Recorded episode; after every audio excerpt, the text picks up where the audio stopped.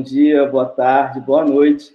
Nós somos o podcast Atlântico Negro, com o primeiro episódio Somos Atlântico. Bom, a gente está aqui reunido, eu, Marcos, Juliana Pereira, Carolina Cabral, Felipe Melo, Lissa dos Passos, e a gente vai estar conversando hoje sobre a ideia do projeto, o que, que a gente está esperando, como que a gente vai organizar esse podcast, né?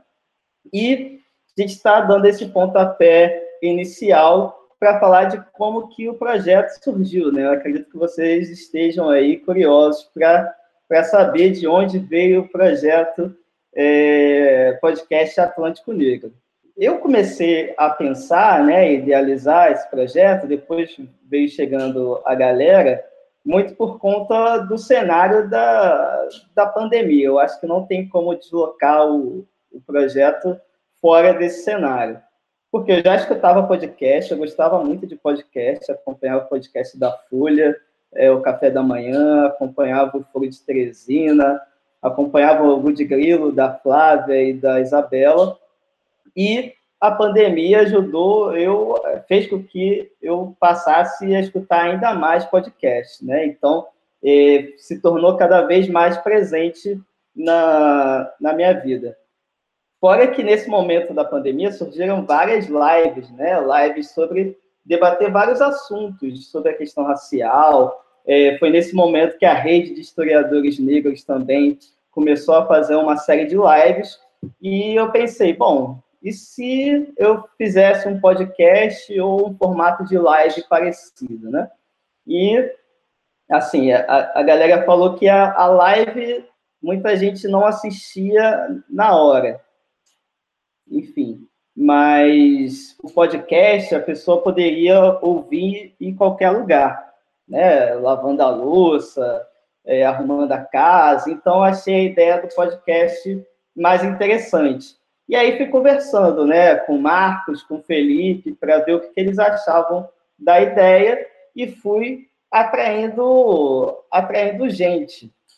E foi um momento também, que é importante dizer, que por conta da pandemia, a gente também na UF formou o, o grupo né, de estudantes negros da pós. Então, a gente já estava se articulando dentro da pós, via WhatsApp, porque nesse cenário, a gente só pode é, se relacionar à distância. Então, a gente estava trocando ideia, mas pelo WhatsApp. E, a partir dali, a gente foi também tocando algumas ideias. Então, a gente já tinha um contato a partir dali, né?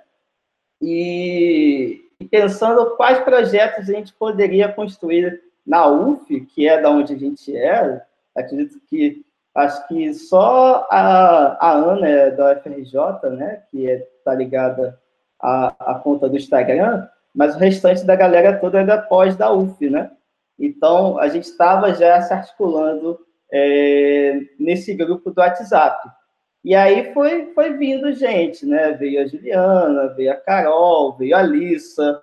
E a, a minha preocupação sempre foi essa questão de como que a gente pode, enquanto historiadores, né, quebrar um pouco esses muros que separam a universidade do, do grande público. Desde a, desde a graduação, isso foi uma preocupação minha. É, eu fiz parte de um coletivo chamado é, Cultura Negra na Escola, a Alissa também participou, talvez ela queira falar isso depois, que a nossa intenção, desde lá de trás, a gente formou esse grupo em 2014, 2013, né? E lá na graduação a gente pensava em como ir nas escolas, trocar ideia com os alunos sobre questões ligadas à história e à cultura negra. Então a gente visitou escolas em Niterói, em Araruama, em Saquarema, sempre nessa pegada de debater história e cultura negra. E aí a gente tinha várias oficinas, oficina de samba, oficina de hip hop, oficina de funk, oficina do teatro do oprimido, que eu e a Alissa participávamos. Então, é, chegou um momento também que a galera começou a se formar e não tinha como mais dar conta do coletivo, de ir nas escolas. Então, o coletivo meio que deu uma esfriada, mas a, aquela, aquela intenção né, de dialogar com o grande público, dialogar com a escola, sempre teve presente. Então, o, a ideia do, do podcast Atlântico Negro, eu acho que vem dessa herança que eu tive lá é, no Coletivo Cultura Negra na escola, né? E agora, nesse cenário da, da pandemia, onde as coisas estão digitalizadas, onde a coisa está é, assim muito articulada nas mídias sociais, é uma maneira da gente alcançar as pessoas. Então, a, a ideia é que os estudantes escutem o nosso podcast, professores. Teve uma, uma senhora que comentou no nosso Instagram que ela falou assim: Ah, eu quero aprender muito com vocês, eu sou uma jovem senhora de 60 anos. Então, isso é legal, né? O quanto que é, pessoas que são até bem mais velhas do que a gente estão interessadas no assunto da, da história e da cultura negra e é, é isso, né? Ampliar o debate, sair um pouco daquele nosso nicho da universidade, porque a gente produz muita coisa, mas fica muito voltada para a gente. E é, nós somos intelectuais negros, né? Que é o, o debate de hoje.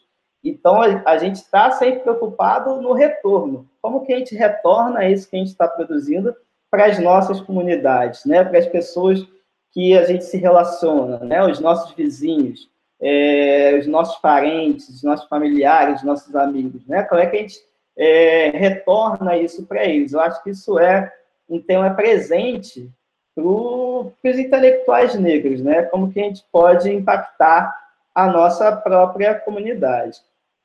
E aí, ainda pensando nesse, nesse momento em que eu pensei, né, o, o podcast, é que a gente não está num momento qualquer, né? A gente está em meio do governo Bolsonaro, que é um governo que é anti-ciência, é anti-universidade, é anti-pensamento científico.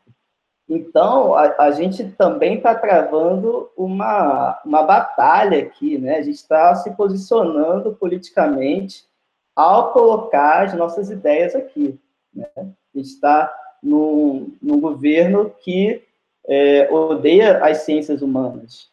E aí a gente tem que retornar, andar algumas casas para trás para pensar qual é o nosso papel enquanto historiadores, enquanto antropólogos, enquanto sociólogos, né?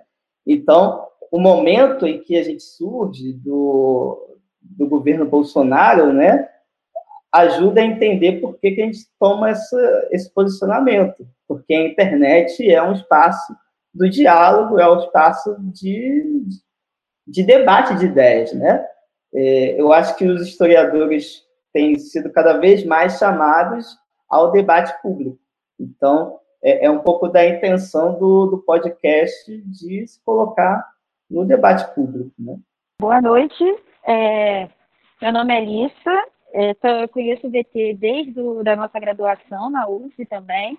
Eu queria só reiterar um pouquinho a fala dele em questão de levar esse conhecimento, eu acho que o debate do racismo e da cultura negra para outros espaços além da faculdade, porque eu acho que a gente está num movimento muito legal da sociedade como um todo, principalmente a sociedade brasileira, se apoderar e se aprofundar nesse debate, né? principalmente com os movimentos no Instagram, no Facebook, grupos no Facebook, grupos no Instagram, é, também a, como é que eu vou dizer, a atenção também de algumas intelectuais negras públicas, eu acho que isso é uma coisa bastante importante, que marca muito, eu acho que essa última década que a gente viveu do século XXI, então a gente tem aí agora é, mulheres negras e homens negros como exemplo e assim que estão na mídia, estão falando para um grande público. Acho que a gente pode falar da Thais Araújo, pode falar aí da Djamila, da Stephanie Ribeiro, entre a Tia Mar, entre outros né, intelectuais negros públicos. Então, é muito importante é, a, é, a, gente se apoderar desse debate, se apoderar desse espaço público para discutir o, a nossa condição enquanto intelectuais, enquanto, eu acho que mais do que isso, pessoas negras, é, jovens negros, num país genocida como é o Brasil, um país que mata jovens negros a todo minuto. Então, por isso, eu acho que é importante a gente se é, apoderar desse debate e cada vez mais estar aprofundando e acho que ampliando esse debate em diferentes setores da nossa sociedade.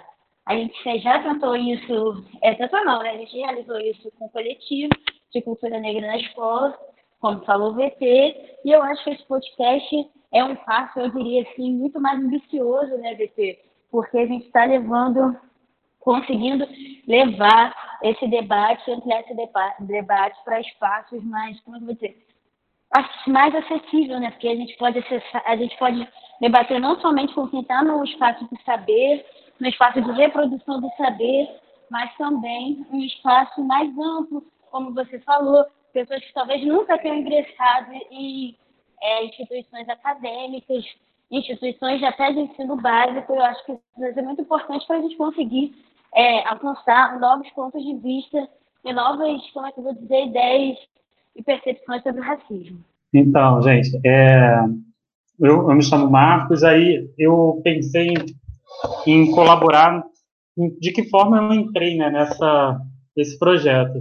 O VT entrou em contato comigo na época que eu estava lendo um intelectual negro chamado Eduardo Oliveira Oliveira, e eu estava muito impactado com algumas reflexões dele, porque o Eduardo, ele, embora ele não tenha, tenha uma obra é, finalizada, ele tinha umas ideias muito interessantes. E uma delas, é, ele acionava uma coisa que para mim sempre foi muito importante, era qual era o meu papel enquanto um estudante de história é, dentro e reconhecendo o lugar de onde eu vim, né?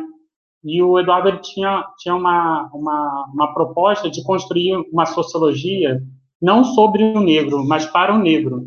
E aí eu achei interessante que, assim, é, dentro dessas inúmeras reflexões que eu estava tendo dentro da universidade, dos trabalhos, dos espaços, o podcast ele poderia ser um espaço na qual algumas dessas reflexões eu poderia compartilhar com um público muito maior e não só compartilhar, mas pensar com diversos outros intelectuais negros, pessoas negras, é, que vivem essa cultura e essa história negra e não necessariamente pararam para refletir e mas, mas vivenciam ela, né? De que forma essas pessoas elas vivenciam isso e de que forma a gente pode junto pensar o que é essa experiência negra dentro desse Atlântico, dentro dessa diáspora, o que é essa experiência negra na, no, no continente africano, enfim, que é extremamente diversificada e que eu acho que a gente só pode avançar quanto mais a gente trouxer essas diversidade e coletivamente ir construindo e pensando de que forma nós vamos lidando com, lidando com uma sociedade que nos racializa e nos impõe determinados lugares e como que a gente vai discutindo e debatendo isso. E eu achei muito potente e muito importante essa, essa proposição. E eu acho que muito das discussões que a gente vem, vem tendo ao longo desses meses, até a elaboração desse primeiro episódio, é, construiu e colaborou muito para a gente pensar o que, que é essa primeira temporada piloto, né, na qual a gente vai tentar discutir o que, que é ser esse intelectual negro, né? O que, que é, qual o papel dele, como que ele se, como ele se apresenta, como ele está. Enfim, eu acho que é, dentro das, das, diversas discussões que a gente vem, vem tendo nesse, nesse momento, essa, é uma das, das, proposições.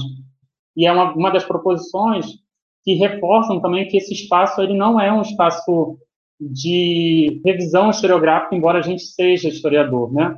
A gente está querendo aqui pensar é, essa experiência extremamente diversificada a partir desses sujeitos, né? A gente está querendo pensar essa, essa, essa experiência complexa dentro de uma sociedade que racializa a gente desde quando a gente nasce, ou até antes da gente nascer. Então, são muitas questões que nos atravessam e muitas questões que a gente quer tentar pensar coletivamente. E essa é muito da proposta que a gente vem elaborando dentro desses meses. Bom, continuando a linha, seguindo a linha do que os meus colegas já falaram, né, eu me chamo Juliana, sou doutoranda na UF, e eu entrei muito nesse projeto porque muito fruto de uma inquietação, né?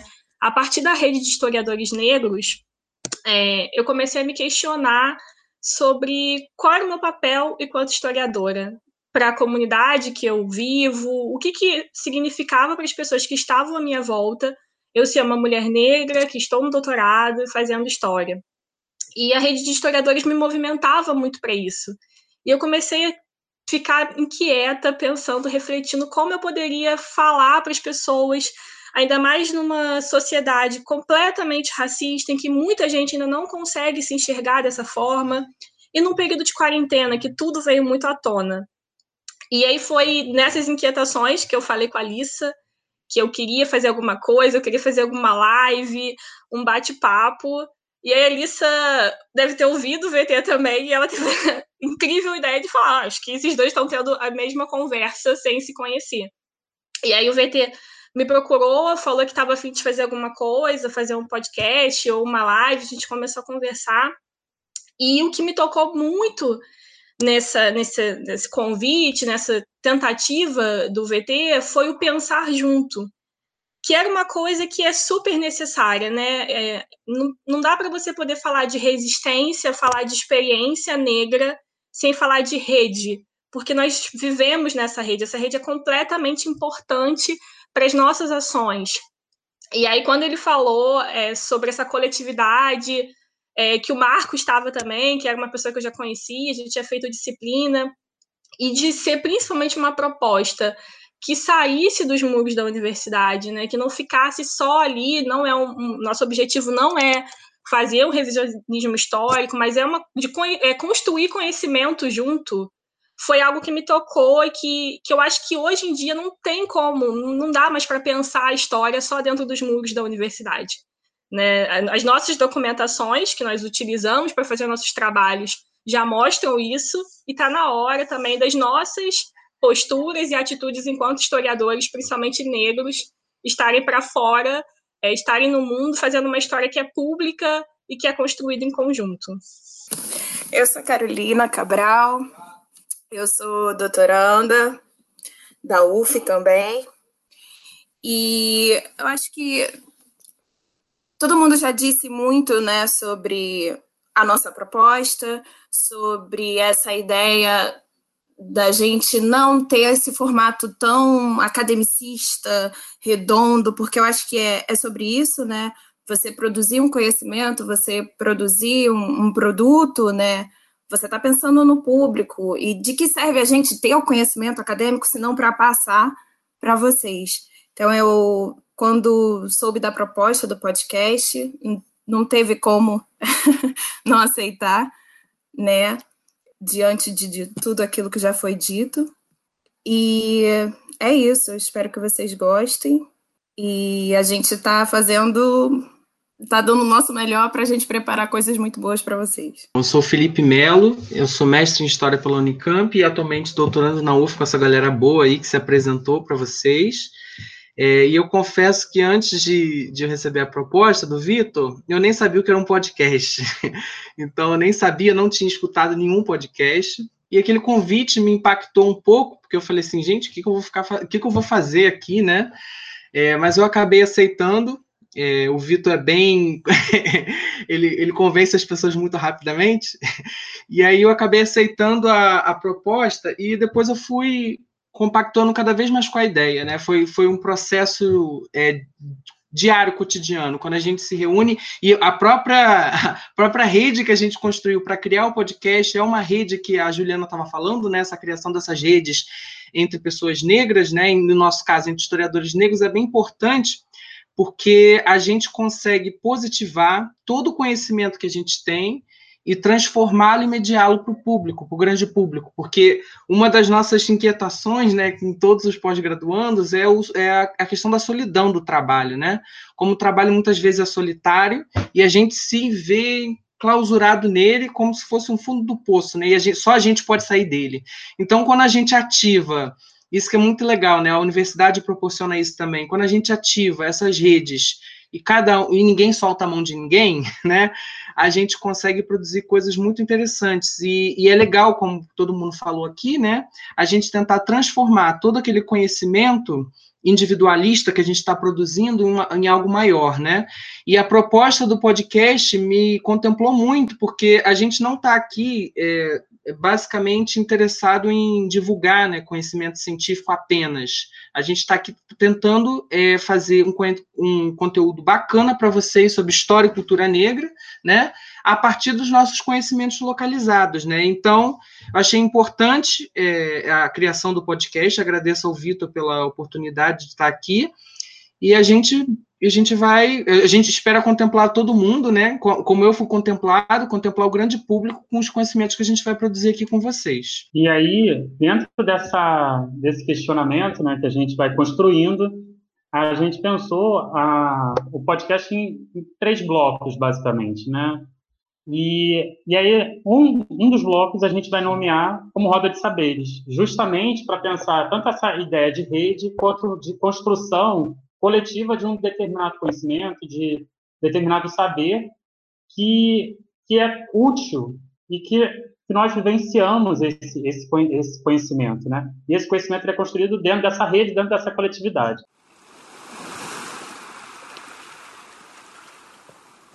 A gente começa com a seguinte pergunta, né? O que é ser um intelectual negro no Brasil nos dias atuais? Esta é uma das perguntas mais significativas no Brasil contemporâneo, em vista do desequilíbrio estrutural do poder de fala entre brancos e não brancos na história do nosso país, que naturalizou por bastante tempo a figura hegemônica do homem branco como sujeito portador do suposto saber e do falar público. Em vista disso, acreditamos, nós, enquanto coletivos do Atlântico, que seria interessante pontuarmos as principais características do que configura ser um intelectual no nosso país, e mais especificamente, o que caracteriza as intelectuais negras, os intelectuais negros que atuam hoje em várias frentes discursivas e práticas. Acreditamos que o intelectual seria aquele indivíduo que produz, formula e organiza saberes e ideias na sua prática profissional, com vistas para contornar situações do cotidiano e garantir formas de sobrevivência nos limites do momento considerado. Esta visão ampliada de intelectual não circunscrita apenas ao intelectual acadêmico que produz e desenvolve conhecimento científico, nos ajuda a identificar as várias formas de conhecimento e saberes locais, produzidas em múltiplas situações de vida e de aperto, inimagináveis se só nos prendêssemos à visão eurocêntrica e ocidentalizante que singularizou o intelectual apenas em um grupo seleto de indivíduos, em sua maioria brancos, que têm sua fala autorizada entre seus pares. Nesse sentido, para a gente, uma gama de intelectuais negros podem ser identificados ao ampliar o leque teórico desse conceito de intelectual, sendo possível abrir uma gama de possibilidades para encontrarmos esses indivíduos atuando em sociedade. No entanto, uma das implicações dessa potencialidade acaba esbarrando um desafio limitador, a racialização histórica e cotidiana dos negros e negras na sociedade brasileira, que delimita, e muitas das vezes de maneira estrutural, deter, determina espaços onde esses indivíduos deveriam ou acabam atuando em suas vidas práticas e cotidianas. É comum visualizarmos negros e negras atuando de maneira majoritária nos serviços domésticos, nos serviços gerais do, do setor terciário e principalmente no mercado de trabalho informal para garantir a sua sobrevivência. Ou, quem sabe, naturalizamos a imposição de uma agenda de pesquisa para o próprio intelectual acadêmico negro, que supostamente deveria dar conta dos temas relacionados à racialização, à escravidão negra e africana, e outros assuntos correlatos. Ou seja, a despeito do debate atual sobre o empoderamento negro e a positivação da cultura afro-brasileira, há que ser pontuado que a racialização ainda persiste e isso pode comprometer os espaços de atuação dos diversos intelectuais negros na sociedade contemporânea brasileira. Essa ideia inicial a gente elaborou dentro desses meses, no entanto, ela mobiliza ainda muitas questões, né? E é, é dentro dessa mobilização dessas questões que a gente vai tentar pensar junto, coletivamente, o que, seria esse intelectual negro a partir dessas, dessas posições situadas, esses saberes localizados que a gente tem enquanto historiador. E aí a gente vai abrir agora para pensar um pouco sobre isso, a partir dessa pergunta, o que é ser intelectual negro? Sobre essa questão, né, eu acho interessante a gente começar a pensar sobre os desafios de ser um intelectual negro no Brasil, né? E eu acho que um desses maiores desafios é estar no lugar, se a gente for pensar por esse lado é, mais acadêmico, né? Eu acredito que ser intelectual é muito mais amplo do que estar na, na academia. Mas pensando nesse nosso lugar aqui, onde nós somos pós-graduandos, uns, uns, no mestrado, outros no doutorado, é você estar tá num lugar que não foi pensado para você, né? É um, é um não lugar. A todo momento você é, refor é reforçado que você não pertence àquele espaço. Isso desde a da graduação, né? É, diversas situações de racismo que fazem com que você seja segregado, excluído dentro dessas relações é, intelectuais na universidade. E aí a gente, é, eu tenho várias experiências é, onde as pessoas duvidavam da minha capacidade é, intelectual, duvidavam da, do porquê eu estar ali, né? Era sempre uma, uma questão. E aí, talvez a Alissa lembre, mas é, teve um evento organizado pela, pela Marta Abreu, uma professora de História da UF, que foi no Museu do Ingá, em Niterói. E aí foi um evento super legal, só gente boa e tal. Fui eu, a Alissa e mais dois amigos. E, assim, a gente participou, foi tudo ótimo, mas aí na saída uma das funcionárias do Museu do Ingá falou assim: ah, legal, os estudantes da, da escola pública aqui, né? Só que a gente ficou assim, tipo, não, a gente é da UF e tal. Mas é, aquilo ficou muito marcado para mim, não porque eu achei ruim é, essa comparação de que nós fôssemos estudantes da escola pública, não tem problema nenhum. Mas é um evento da UF, organizado pela Marta, e aquela pessoa funcionária do museu não identificou a gente enquanto alunos da Universidade Federal. Então é um marcador, pô, são alunos negros, eles não são alunos da UF, eles estão vindo de um outro lugar. Então é, foi a gente foi colocada num outro espaço, né? A gente só é visto de uma certa maneira. Se você foge um pouco, você já não faz parte daquele ambiente. E teve uma outra situação. Não, Nampu, não, foi no, no evento de História Colonial, no, no Rio Grande do Norte. Estava eu e um grupo de amigos, nós fomos apresentar lá, e a gente ficou numa casa e a gente é, reservou a passagem de volta para o Rio ao mesmo tempo, assim, a gente ia voltar juntos. E era um voo de madrugada e tal, quatro horas da manhã. Aí tem aquela parte do aeroporto de detector, né, de metais, historiar a mochila. E aí os meus amigos que eram brancos passaram livremente, assim, o detector não apitou nem nada. E é, quando, quando chegou a minha vez, o detector apitou. Aí o cara da, da PF mandou eu voltar para ver se tinha sido alguma falha.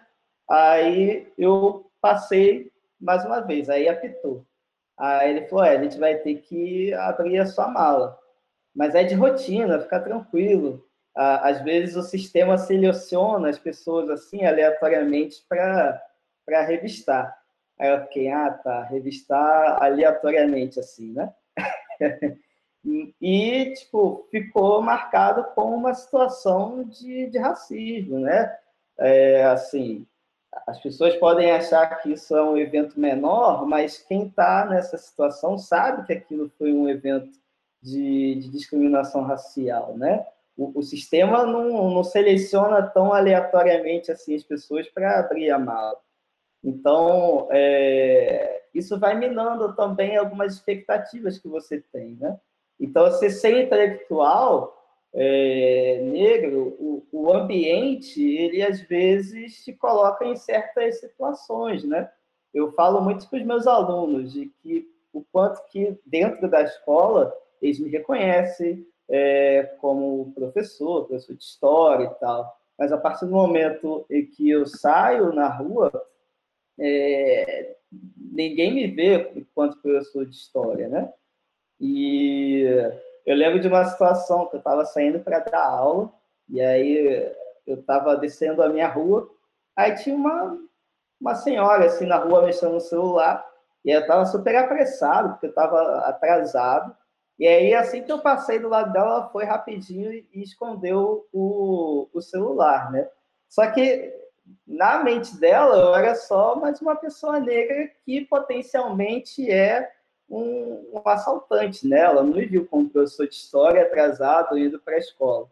Então, é, ser um intelectual negro no Brasil né, é, é um desafio pela própria situação racial é, brasileira. Complementando um pouco a fala do VT, eu acho importante quando a gente fala de racismo, a gente tem é, nós temos em mente que o racismo, na maioria das vezes, principalmente é, falando mais aqui do Brasil, é uma violência não dita, né, uma violência velada, e eu acho que isso ainda falta, é, falta um pouco a gente é o entendimento das pessoas, porque é, o racismo já entra em pauta.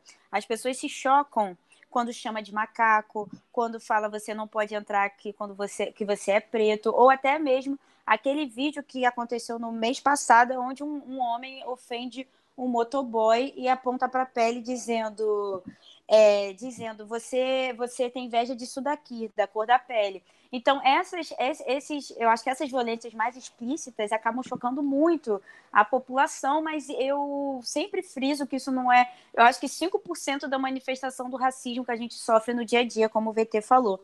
É, então é importante a gente se atentar o quanto o racismo está muito atrelado às vezes a, a, essa ideia de não pertencimento ou a uma ideia de você não ter um mérito necessário para é, estar em determinado espaço. Falando da questão intelectual, voltando um pouco para a questão acadêmica, o espaço acadêmico, a gente fala, a gente percebe, por exemplo, quando a gente vai defender uma, de, uma dissertação, uma tese, que precisamos ter uma, um completo domínio sobre aquele tema, né? Porque as pessoas duvidam da gente o tempo todo, testam a gente o tempo todo, como se você realmente, aquela frase que já virou bordão, que para ser negro você tem que ser duas vezes melhor, fosse é, é uma realidade. Então, por exemplo, quando você está num espaço acadêmico e a pessoa muitas vezes indaga, mas você já leu isso? Você já leu aquilo? Por que você está afirmando isso? Por que você está afirmando aquilo? O nosso conhecimento é testado o tempo todo como se a gente não fosse capaz de produzir conhecimento, como se não fôssemos capazes de produzir saber. E eu acho que isso estende além da universidade fazendo esse paralelo com a vida fora dos muros acadêmicos, numa discussão de Facebook, por exemplo, quando uma pessoa branca ou uma pessoa não negra quer ditar o que é racismo ou não, ou que a gente tem direito de se ofender ou não tem direito de se ofender, como se nós não fôssemos é, capazes, não, não pudéssemos nem é, ter direito a produzir conceito do que é racismo ou que é necessário para nos ofendermos ou não. Então, é bastante importante a gente pensar o quanto esse não lugar e esse racismo velado tá também no não dito, né? No, na, no, na violência de indagar para a gente que não temos lugar, que a gente não tem lugar de, não temos, como é que eu vou dizer, capacidade de estarmos em determinados lugares e quando a gente ocupa determinados lugares ou expõe o nosso pensamento, expõe o que é os nossos sentimentos, a invalidação da, do que a gente está falando, do que a gente está sentindo. Eu acho que isso é uma das formas de racismo que mais estão presentes no cotidiano da, das pessoas negras, essa invalidação do pensamento, do sentimento, do pertencimento, e atinge a todos nós o tempo todo, e muitas vezes o, o esse racismo velado, não velado, não gosto dessa palavra, esse racismo não tão explícito quanto o xingamento, acaba sendo posto de lado, ou acaba entrando nessa, nessa questão de, ah, mas isso não é racismo, ah, mas isso não, não pode ser considerado racismo porque racismo é só xingamento. É, isso aí e, e, e do outro lado da moeda que essa forma de racismo é o que eu acho que mais atinge a gente diariamente, constantemente. Eu acho que a gente está em contato com esse racismo de, de nos invalidar o tempo todo como sujeitos capazes de produzir, tanto intelectualmente como também ser capaz, ser, sermos capazes de sentir, né? E eu acho que isso tem muito a ver com a herança escravocrata do, desse país. É, joguei a bola aí para vocês, gente. Bom, pensando um pouco é, sobre esse lugar, né, de, do que dessa pergunta do Marcos, do que é ser um intelectual negro, né, é óbvio que eu acho que a gente tem muito para comemorar, porque quando eu entrei na faculdade, algum tempo atrás, eu venho de uma universidade particular, era um cenário muito mais, parecia um cenário europeu, né, porque era muita gente branca, E hoje em dia eu vejo mais pessoas ali na universidade, a oportunidade de estar numa universidade federal, com muitas pessoas que, que me inspiram, que têm a mesma realidade que eu. Mas eu queria retomar um pouco o que o VT falou sobre o não lugar. Porque eu acho que o não lugar é, é, é algo que influencia diretamente é, muito mais a nossa saúde mental dentro da universidade. Né? Quantas vezes eu vejo, eu tenho colegas que, é, que não conseguem se enxergar também como merecedores daquele ambiente. De, de, uma quase uma síndrome de impostor, de tipo assim, ah, eu não devia estar aqui, eu não sou nada acadêmico, eu não tenho uma fala acadêmica, é, eu acho que o que eu estou fazendo, o que, que eu estou fazendo aqui, eu não vou dar conta, porque é muito fruto desse racismo que está interiorizado e acaba é, deixando a gente como refém. Né? O não lugar é muito maior do que a gente imagina.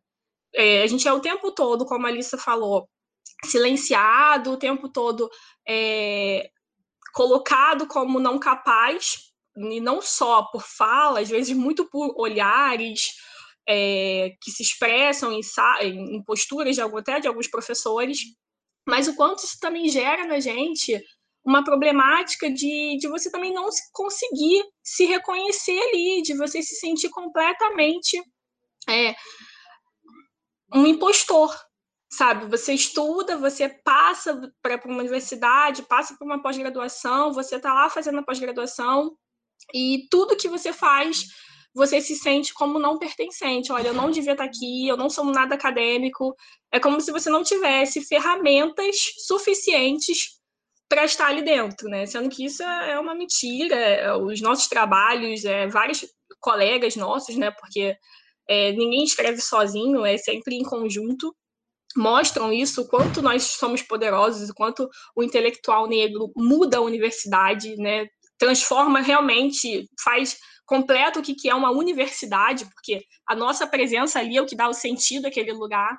Mas o quanto esse não, esse não lugar do historiador, essa não aceitação, esse chegar e não se reconhecer, traz uma, um peso mental para gente, um cansaço mental, sabe? De estar tá lutando todo dia e às vezes ter que aturar certas, certas posturas, certos olhares, ainda certas brincadeiras, e que envolvem não só, que estão ligados à raça, à gênero, à classe, e o tempo todo tenta nos desmerecer.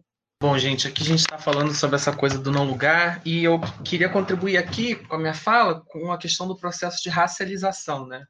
Como, como o Marcos falou, nós, intelectuais negros, pessoas negras, somos racializados a todo momento. Isso desde quando a ideia de raça, a ideia pseudocientífica de raça, né, o racismo científico do século XIX, é, criou né, essa ideia. Né? E aí a, a, ideia de racialização é a seguinte: é quando você tenta a todo momento justificar uma divisão é, que pode ser justificada pela religião, pela ciência, até mesmo pela identidade, né, entre brancos e negros na sociedade. A ideia de raça a gente sabe hoje em dia não existe, né, mas a racialização imputa uma divisão a todo momento para a gente. E aí, o que, que acontece? É, eu, eu acho que a racialização, ela muitas das vezes faz com que os, é, faz com que se restrinja o espaço de atuação dos intelectuais negros, né? É, e é muito interessante que quando a gente até mesmo tenta inverter essa racialização, a gente tenta a positivar o lugar do intelectual negro, positivar a, a, as possibilidades de atuação dele na sociedade, a gente muitas das vezes, no, na, na, ideia do empoderamento, vem sempre com demandas, com expectativas que supostamente esse intelectual negro tem que dar conta. Por exemplo, a gente está na universidade, como todo mundo aqui, né? E é muito interessante como, muitas das vezes, a gente escuta que a gente tem que sempre, por exemplo, dar conta de temas relacionados a racismo, a escravidão negra africana, né? E sobre o tema de sobre o tema da racialização mesmo, que a gente tem que dar conta de tudo sobre a história do negro no Brasil. E é muito interessante como, por exemplo, e, e isso delimita o espaço para a gente. O que, o que é uma conquista para a sociedade brasileira? Quando o negro a gente vê o negro atuando e exercendo sua profissão como ele sempre quis, né? E que ele estude o que mais lhe apetece, né? E aí, por exemplo, é, eu já, já tive casos, né, de, de amigos e conhecidos meus, por exemplo, que estavam estudando medieval, eles eram é, história medieval, né? Eles eram historiadores negros e a, e a pessoa sempre vinha, tá, mas e como é que tá a história do negro, a história da escravidão, a história da O cara estuda Europa medieval, entendeu? Então, tipo, como a gente, na melhor das boas intenções, acaba racializando, essa que é a questão, acaba racializando o que, que a pessoa, o, o, o modo como a pessoa tem que atuar. E isso também é muito complicado. Ou, por exemplo, quando a gente cria expectativa num cantor negro para que ele é, é para que ele crie canções sobre a história do negro e da resistência negra no Brasil, onde na verdade o que ele deveria fazer é cantar com o que, é o que ele mais quis, né? Então é, é, é interessante que a gente tem, tem, a gente tem que sempre que é desnaturalizar algumas ideias, né? A racialização ela é, é ela acaba restringindo o nosso espaço né? Mas como as expectativas também acabam restringindo nossos espaços também, onde na verdade o que a gente deveria garantir é a própria existência desse intelectual negro atuando em sociedade, né? Então, acho que era isso que eu queria deixar aqui para hoje. Então, e aí pegando muito da, da colaboração, não é mesmo, de, que todo mundo já colocou, desse não lugar das pessoas, da, da pessoa negra no ambiente acadêmico, a testagem do conhecimento, é, a racialização que nos impõe em determinados lugares, é, a ideia de um impostor, né, que a gente está tá, como se fosse uma personagem, enfim, tudo isso eu acho que nos atravessa, não só porque a gente. Enfim, ela, é, isso nos atravessa por diversas formas. Né? Primeiro, porque a gente delimita que tem que ter uma determinada performance do que é ser um intelectual. Né?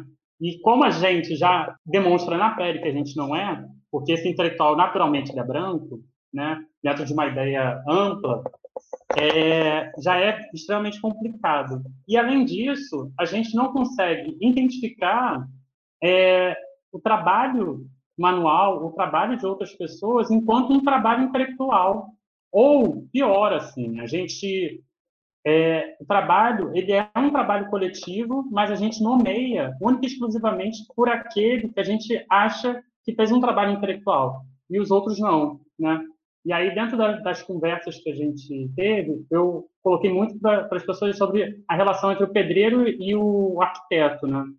A gente pode dar um prêmio, achar uma, uma sei lá, a gente acha Brasília incrível, digamos, né?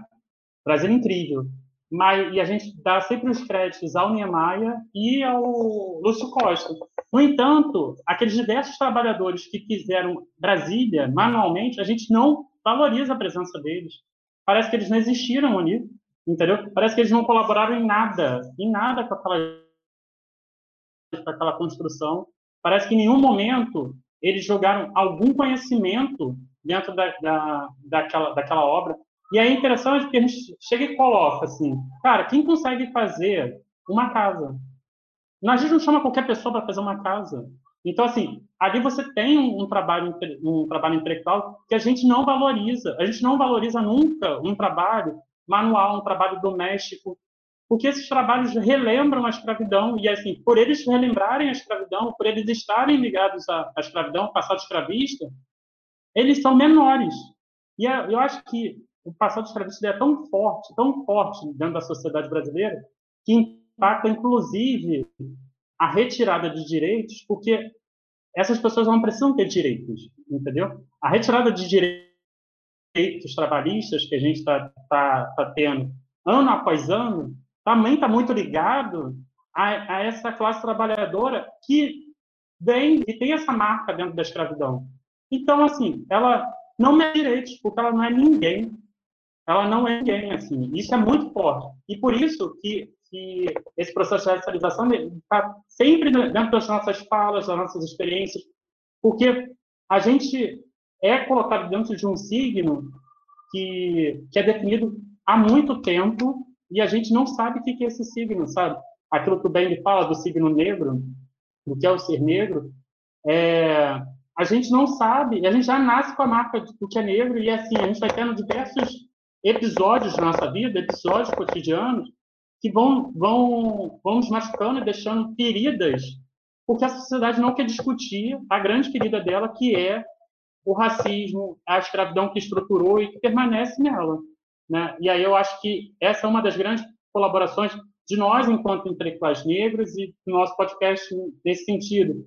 Porque é também a gente repensar essa experiência negra, valorizando essas pessoas enquanto agentes da história, sujeitos da história, com agência, com pensamento, com reflexão, e não uma marionete ou um objeto. Porque nós não somos objetos, embora o racismo coloque a gente como objeto. Eu me senti muito representada pela fala dos meus amigos, inclusive do Felipe e da Juliana. Eu acho que esse não lugar, ele para gente que é intelectual negro, que está dentro da universidade, no meu caso, que estudo intelectual, porém o intelectual branco, esse não lugar, ele bate na nossa cara diariamente, no nosso cotidiano.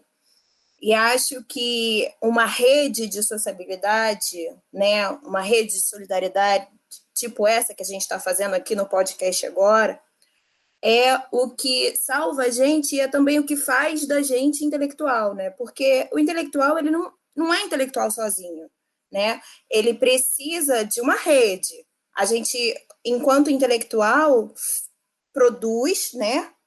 A gente tem bens culturais, científicos ou não, só que a gente depende de alguém para ler ou para entender essa produção cultural, né?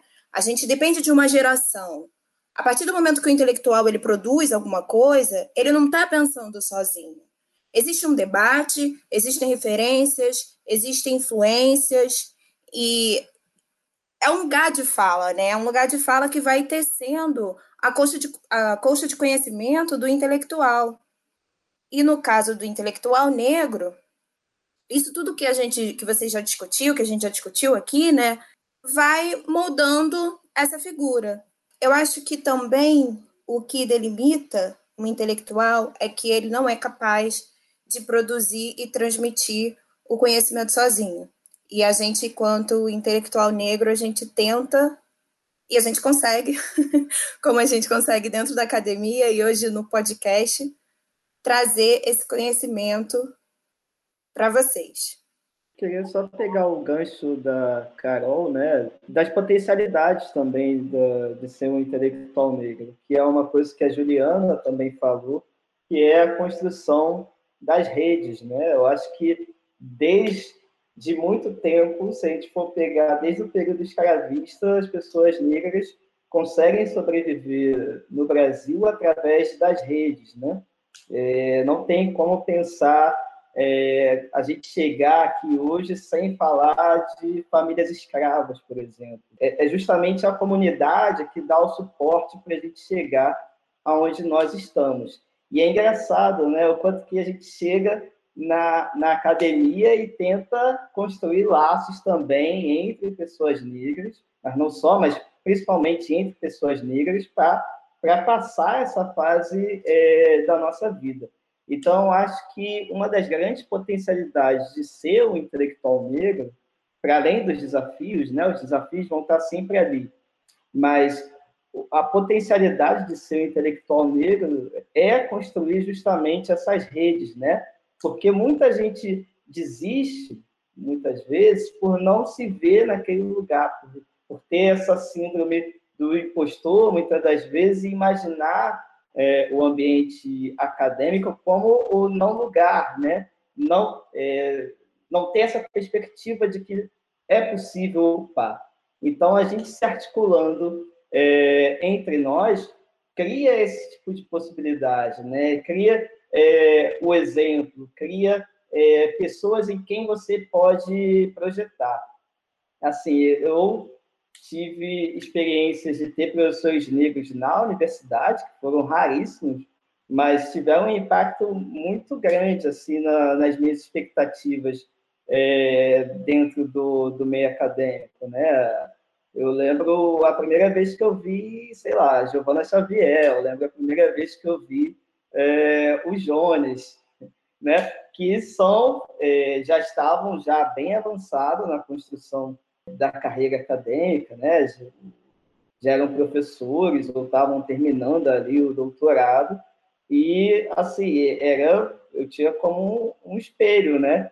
E aí eu a rede dos historiadores negros eu acho que tem funcionado dessa maneira, que é essa geração que construiu, né? Eu acho que agora a gente está chegando agora aí está construindo outros tipos de sociabilidade também e o quanto que essa rede é importante. Inclusive dentro dessa dessa ideia né, de rede, da gente disputando esses espaços e disputando também epistemologias, né? Porque eu acho que é, não é nada, não é nada, nós estamos ali disputando também termos construtores desse conhecimento. E eu acho que é por isso, essa é uma das grandes potencialidades da gente, ter os sujeitos negros que irão conversar conosco em diversos espaços e diversas atuações, eles demonstram e enfatizam um pouco o que é essa experiência complexa do negro, tanto da diáspora quanto do negro africano, né? E como que, que, que se constitui essa, essa pessoa dentro desse trânsito, no meio dessas redes, como que eles estão disputando, né? E aí, dentro, se a gente fechar um pouco essa roda, né? Dentro dessa reflexão que a gente tentou constituir aqui, é demonstrar como que essa, essa diversidade, ela tem, ela, ela ela sempre existiu e ela foi silenciada, ela foi soterrada, ela foi apagada e a gente não conhece. E quão, o quão é importante a gente identificar que várias outras pessoas igual a gente participou e construiu essa história. Esse Brasil teve a participação e atuação de diversos sujeitos negros que a gente não identifica ele enquanto um sujeito da história, uma pessoa que está ali construindo a história, que está questionando, não, não, não reconhece. E quando reconhece, reconhece ele dentro de um, de um lugar subjugado, sem, sem uma participação ativa, sem, sem ser uma pessoa que efetivamente está colaborando com aquela experiência, né?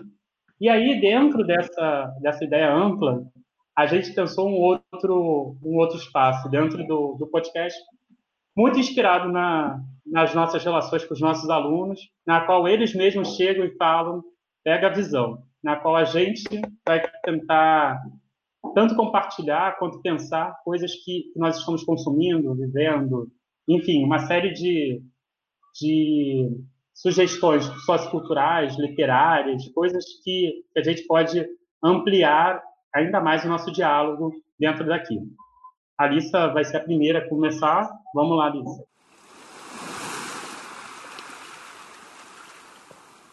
E aí, gente, só para fechar, então, eu acho que teve isso vai ter super a ver com o que a gente está falando.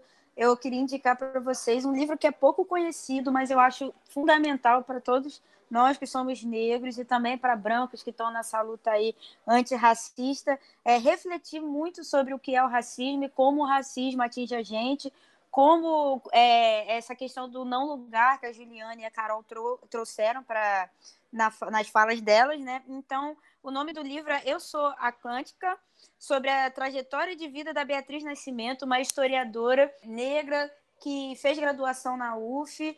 E esse livro foi escrito pelo professor, Ale, professor doutor Alex Hart. E é um livro bastante bom porque, além de discutir e refletir sobre o racismo acadêmico, que eu acho que é uma pauta que a gente fala muito pouco, como o racismo acadêmico nos atinge, né? A gente geralmente chega na academia e aí, é, principalmente nas partes de, de humana, pintam para a gente como se fosse um paraíso racial e a gente vai descobrindo na pele da maneira mais difícil que ser negro no espaço acadêmico é muito difícil. Ele também traz alguns relatos e experiências pessoais de intelectuais negras e da própria trajetória da, da historiadora Beatriz Nascimento. Então, é um livro muito curtinho, é um livro muito gostoso de ler, uma linguagem muito acessível para todos de, de todas as idades, assim. Não tem é, termos e conceitos que se precise de uma leitura prévia. Então, acho que é um livro que acrescenta muito todo mundo e essa fica a minha dica aí para vocês. Valeu, gente, é isso. Eu gosto muito dessa expressão, pega a visão, né? Eu, eu não sei se é uma, uma gíria só do Rio de Janeiro, e aí talvez a gente tenha ouvintes aí de outras regiões do Brasil, mas aqui no Rio, quando a gente fala pega a visão, é no sentido de uma dica, né? Ó, oh, presta atenção nisso, né? Então, só para quem é, é, de fora do Rio, é, ficar ligado né, nessa expressão. Eu acho muito legal, os alunos usam muito, né, como o Marcos falou. E o meu Pega Visão da semana é o disco do BK, que foi lançado essa semana. É, o Líder em Movimento, o BK é um rapper do Rio de Janeiro e é um rapper negro do Rio de Janeiro. Ele tem uma pegada muito boa assim de rima, ele está vindo com rima aí é, bastante poderosas, tem pedaços né, de, de discursos do Abdias do Nascimento, fala sobre o assassinato da Marielle, fala sobre o Tupac, Notorious B.I.G., então é um disco recheado aí de, de referências negras, e não sai do, do, do repeat do Spotify. Essa é a minha dica. Eu vou indicar então o livro da Grada Quilomba, Memórias da Plantação, que foi assim um achado na quarentena. Ela é muito maravilhosa, uma leitura muito boa e ela fala sobre racismo dentro da academia. Então eu acho que dialoga muito também com isso que a Alissa falou nessa indicação e ela vai trabalhando o racismo acadêmico, né, a forma como a gente está condicionado a ver a história, né, muito influenciada pela Europa. E ela também fala da trajetória de duas mulheres, e é escrito por uma mulher negra, e é fantástico. Acho que é uma leitura extremamente necessária para todos. Então, gente, saindo um pouco dessa dessas questões assim, né, que, que levanta. Eu vou trazer uma sugestão de um cineasta que, que eu gosto muito, que foi um dos primeiros cineastas africanos que eu, que eu, que eu pude conhecer que me impactou demais, assim, demais, demais. Eu acho que ele tem que ser uma pessoa, assim, cada vez mais ampliada, conhecida, que é o Osmani Sembene, principalmente o filme dele, A Negra D, que é um filme de 66, na qual ele vai trazer a relação. Esse filme está no YouTube, então tranquilamente vocês conseguem vê-lo. Ele vai trazer uma relação de como o colonialismo ele seduz pessoas negras, na qual colocando a Europa como o centro da civilização.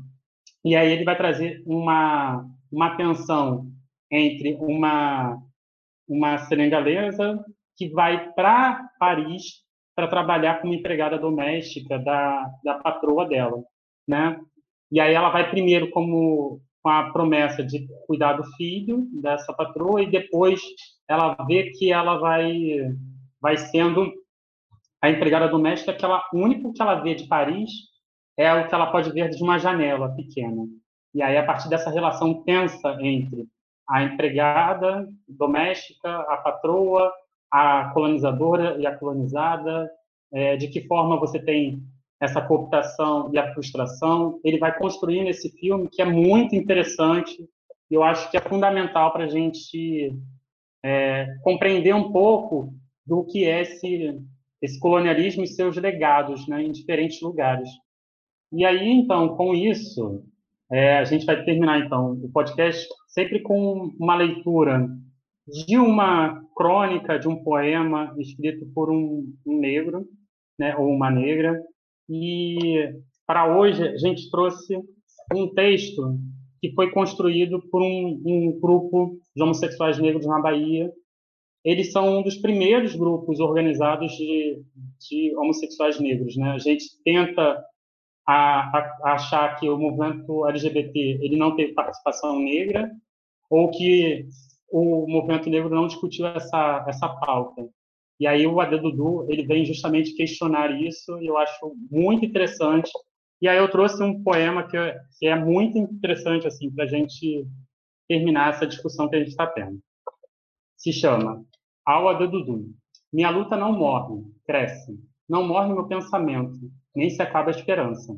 Ah, a esperança. A esperança de te olhar, te abraçar, te observar, de me sentir junto a ti, a esperança de ver o teu sorriso igual, o teu olhar igual, de sentir que tu és mim. Minha luta não morre, vinga, para que um dia eu possa comer de ti, beber de ti, misturar o meu sangue negro ao teu sangue negro, te sentir em mim. Minha luta não morre, vinga, para que eu possa quebrar o muro e ver teu sorriso negro, teu olhar negro, sentir o teu negro calor, provar de teu negro suor, sentir que eu sou ti e que tu és mim. Com isso, a gente finaliza o primeiro episódio e desejamos vida longa ao Atlântico Negro. Você acabou de assistir ao primeiro episódio do podcast Atlântico Negro. Este episódio foi editado por Natália Sarro. Quer conhecer mais sobre o projeto e ficar por dentro das novidades? Acesse o nosso Instagram, podcast, underline, Atlântico Negro.